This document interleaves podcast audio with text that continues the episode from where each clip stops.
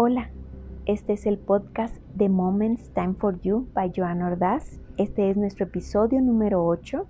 Estamos en la sección de temas y precisamente vamos a tocar una noticia que ha sacudido el mundo en estos últimos días. Es correcto.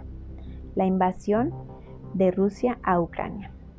Dejaré abierta la cajita de comentarios y preguntas para todos aquellos que quieran hacerlo. Con mucho gusto contestamos todos sus comentarios. Este episodio lo he titulado como El secreto oculto de Putin. ¿Por qué Putin decidió invadir Ucrania? Ucrania lleva décadas defendiendo su independencia y democracia. Después de la caída de la Unión Soviética, para que Rusia se quedara tranquila, Ucrania entrega todas sus armas de esta manera se hace un pacto de paz momentáneo entre los dos países.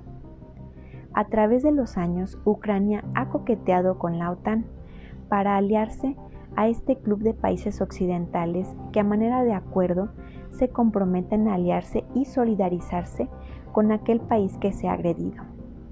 Los países que consta en la, en la OTAN son 12, entre ellos Francia, Estados Unidos, Italia, España y Canadá. Es decir, si a alguno de estos países, algún otro país le declara la guerra, todos estarán defendiéndolo. Lo cual a Putin es una idea que no le ha gustado, puesto que él asegura que Ucrania es territorio de Rusia. Aunque Ucrania no ha pertenecido hasta la fecha a la organización OTAN, Putin utilizó este motivo como pretexto para invadirla con la idea de ganar territorio y asegurar sus fronteras. Desde hace años, Putin ha amenazado a Ucrania con rodearla y derrocarla para que este país se quede sin voluntad, imponiendo así un imperialismo a nivel nazi por parte de Putin. Algunas de sus supuestas causas para llevar a cabo la invasión son liberar a Ucrania, que no sea parte de la OTAN, y el supuesto de que Estados Unidos instaló armas nucleares en ese país. La contraparte de la OTAN, que son los países que conforman el Pacto de Varsovia, se promulgan con absoluta influencia soviética, como lo son Alemania, Bulgaria, Polonia, Hungría, entre otros.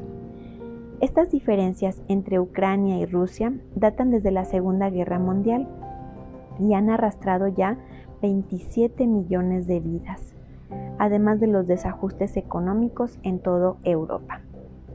Es sumamente aberrante propiciar una guerra con consecuencias a nivel mundial después de subllevar crisis económicas en todos los países causados por la pandemia.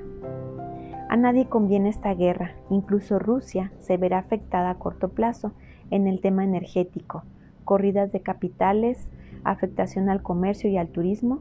Y bueno, no podemos dejar de mencionar la crisis humanitaria y el costo impactante a nivel global. Esta guerra ya iniciada injustificadamente nos hace pensar en el fracaso como especie, en la impositividad de un líder que juega con la estabilidad de varios países como piezas de ajedrez. Recordemos que Putin tiene una educación militar arraigada en la sangre que corre por sus venas.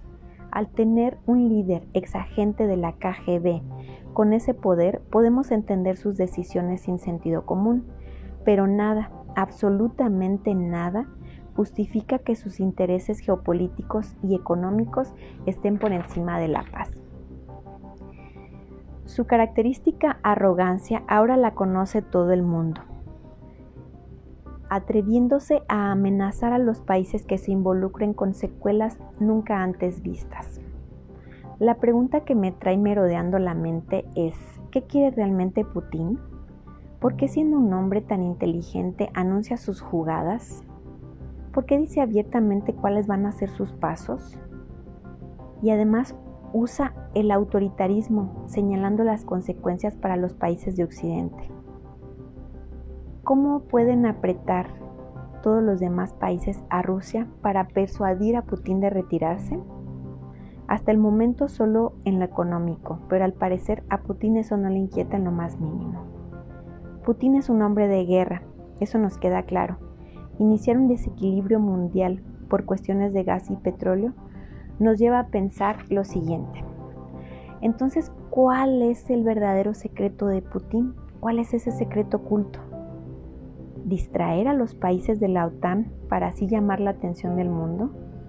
¿Hacer alianzas con China que los podrían posicionar como un franco rival para los países de Occidente?